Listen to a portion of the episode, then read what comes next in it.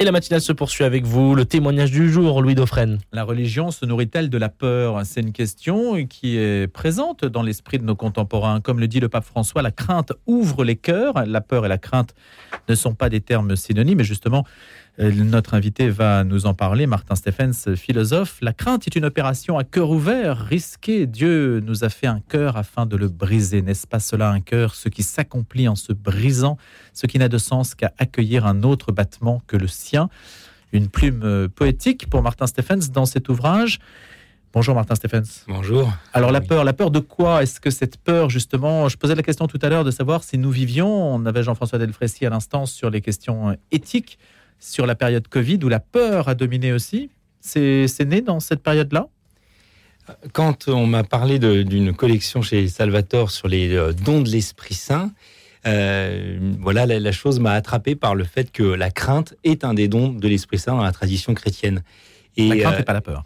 Et voilà, la crainte n'est pas la peur. Et, précisément, m'est venu à l'idée qu'il fallait que j'enquête là-dessus parce que euh, elle est peut-être cette euh, crainte parmi les peurs, celle qui nous libère de la peur ou celle qui oriente la peur. Euh, c'est peut-être la seule parmi nos peurs qui est une peur relationnelle. Toutes nos peurs nous font fuir devant le danger ou nous inclinent en tout cas à nous en protéger, à nous en prémunir, alors que la crainte est peut-être cette, oui, cette menace, mais davantage une menace de vie que de mort, cette menace euh, qui, à la rencontre de quelque chose de plus grand que nous, eh bien, nous demande mais euh, veux-tu en être euh, Accepterais-tu de faire une partie de chemin avec moi?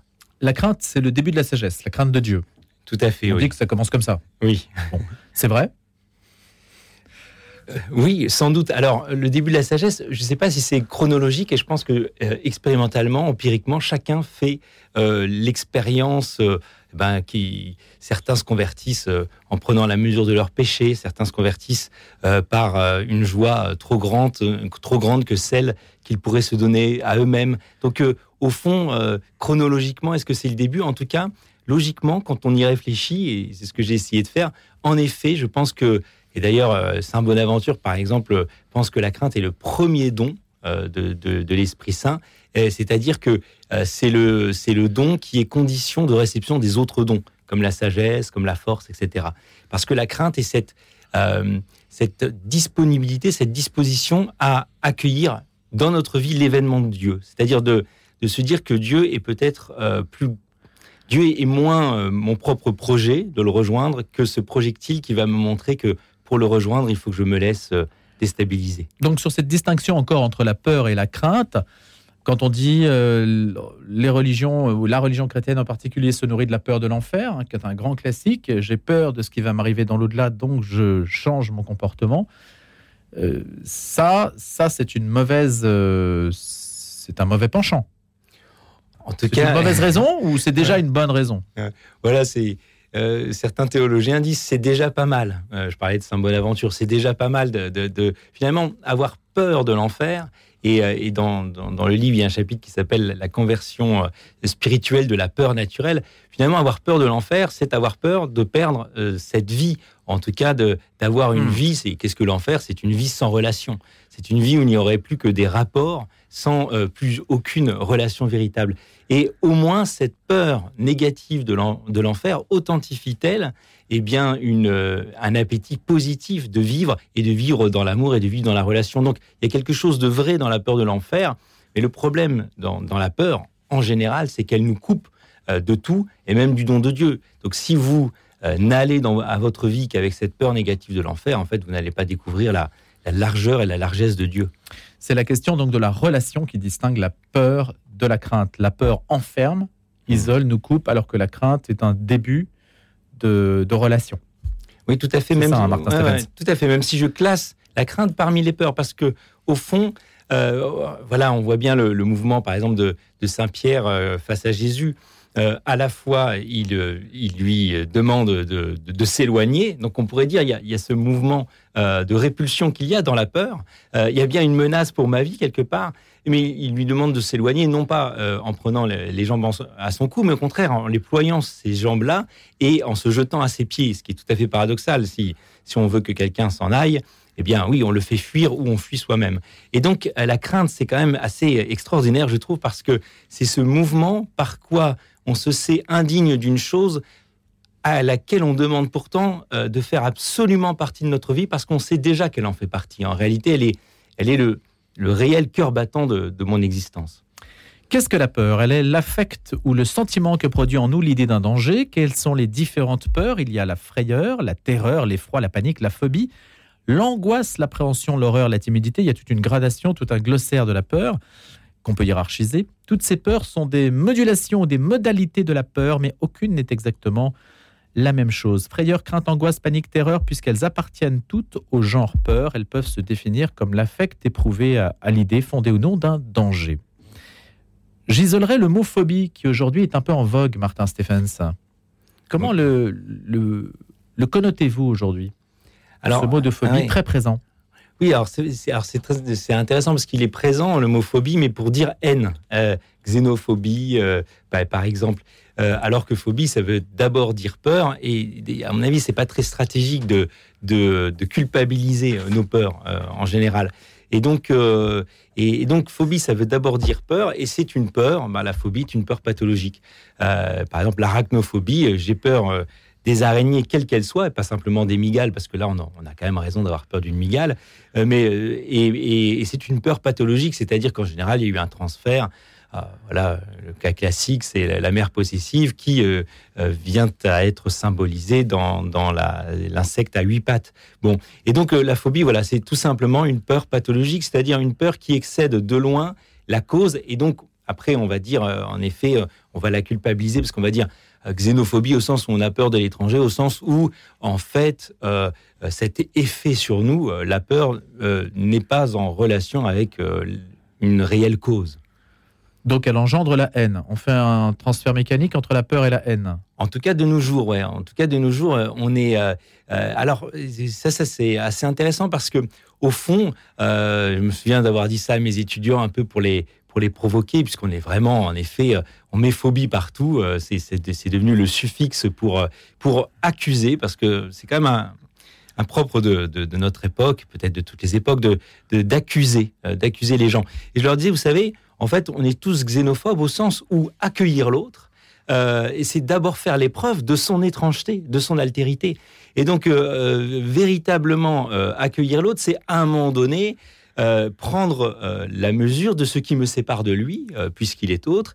Et, voilà. Et d'ailleurs, c'est quand même fascinant que le, mot hôte en français, qui qui veut dire l'accueillant et l'accueilli d'ailleurs, quand on est l'hôte de quelqu'un, bon, et à donner aussi hostile, à donner aussi otage. C'est un mot qui est plein de, à plein de ressources pour nous dire que l'accueil est toujours un risque. Donc, euh, au fond, voilà, culpabiliser, euh, culpabiliser nos peurs, c'est pas une bonne stratégie. Et précisément, ce qui m'a intéressé dans la crainte, c'est que c'est parmi les peurs, et eh bien, celle qui euh, tient une sorte de juste milieu entre le fait de prendre acte qu'il y a quelqu'un d'étranger et qui pourtant eh bien, nous demande un accueil, en l'occurrence, quand c'est Dieu, inconditionnel. Le philosophe que vous êtes, Martin Stéphane, je rappelle que vous enseignez en philosophie en classe préparatoire à Strasbourg, hein, c'est ça Est-ce que le... vous estimez que nous sommes gouvernés par la peur alors le, gouvernement, oui, oui, je pense que, je pense que, en réalité, il y a, une jalousie des rois, quels qu'ils soient, vis-à-vis de Dieu, c'est-à-dire ils, aimeraient bien inspirer euh, aux hommes qui gouvernent, et on voit bien avec Machiavel, eh bien le prince doit être craint, alors et aimé, ajoute-t-il, mais c'est d'abord craint quand même. Et, euh, si vous êtes seulement aimé, euh, ça ne suffit pas.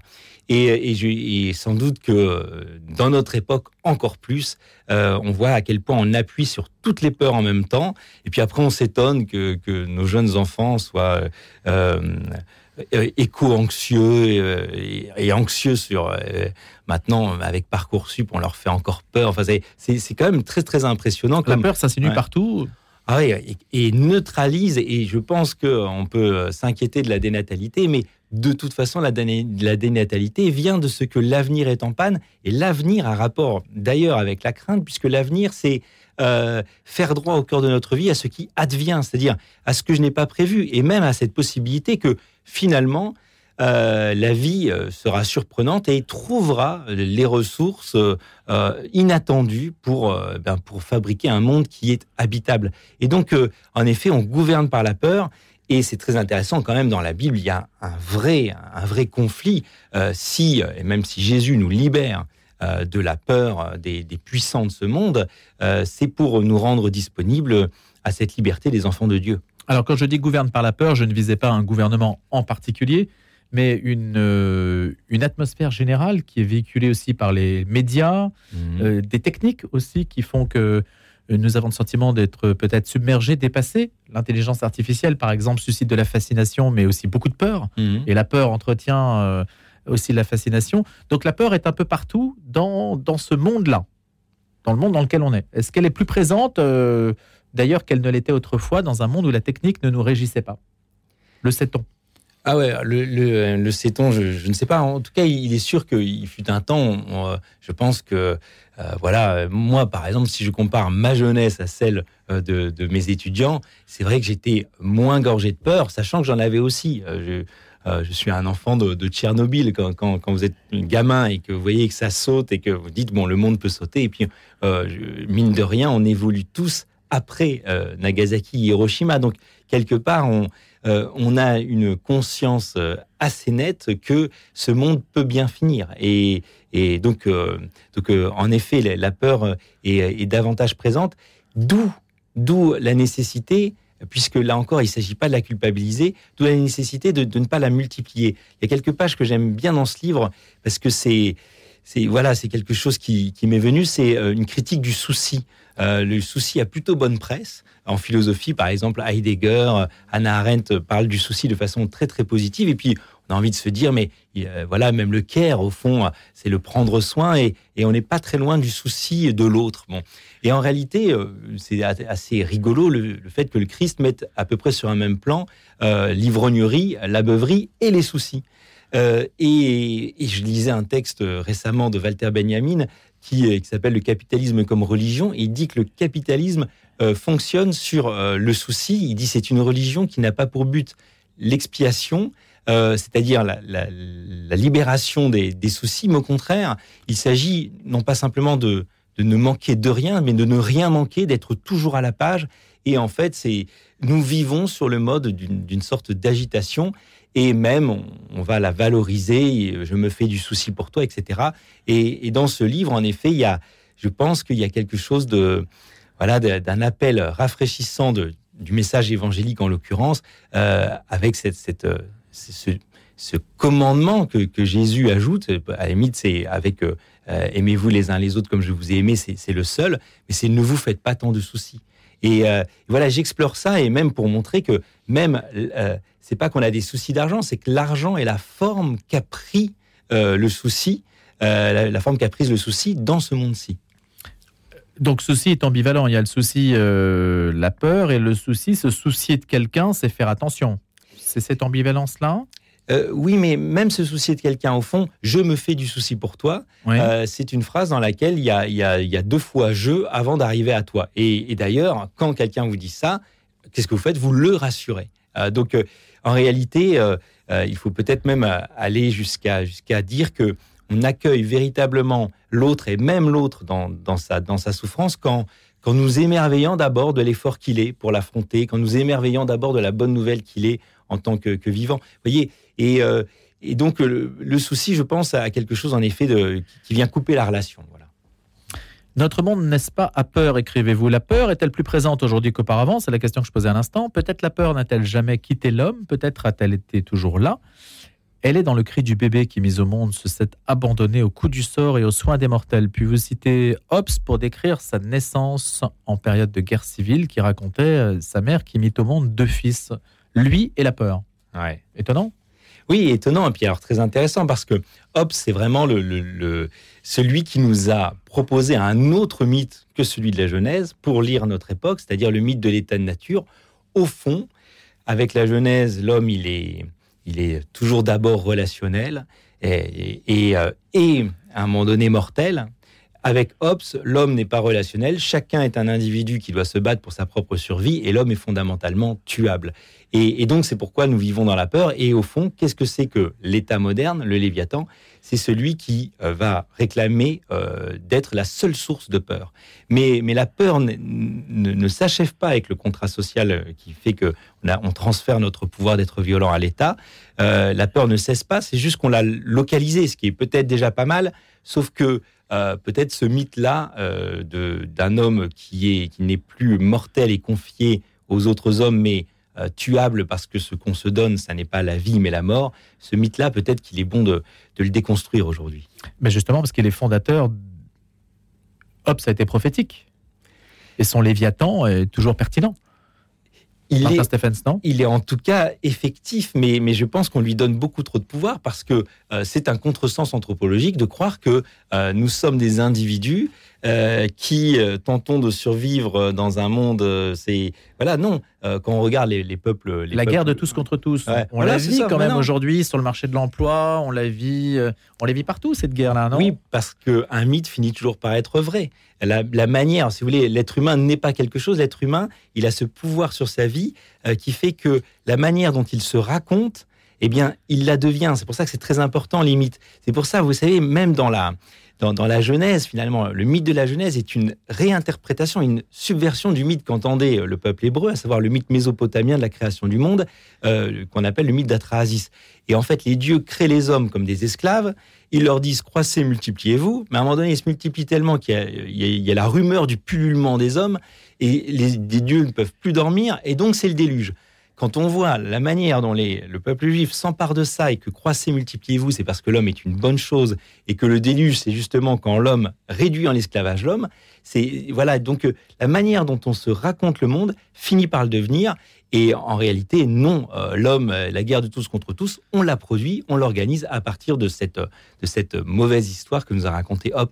Mais le mythe d'Atrasis, justement, que vous citez, Martin Stephens, sur le pullulement de l'humanité, la dénatalité que vous avez citée, la peur d'avoir des enfants, des jeunes qui ne veulent pas enfanter aujourd'hui parce qu'ils estiment qu'ils vont polluer la planète et que de toute façon ils constitueront une charge pour la planète, c'est quand même une résurrection de ce mythe. Ah oui, tout à fait. De toute façon, quand on sort d'un mythe, eh ben, eh bien, il y en a d'autres qui reviennent. C'est une résurrection de ce mythe, et c'est, et c'est à propos, à proprement parler terrible parce que euh, quand on, voilà, moi j'aime trop mes enfants pour les mettre désormais au monde. Vous voyez, le raisonnement ne tient pas. Et puis en plus, ça ne tient pas. C'est les enfants sont de l'espérance incarnée.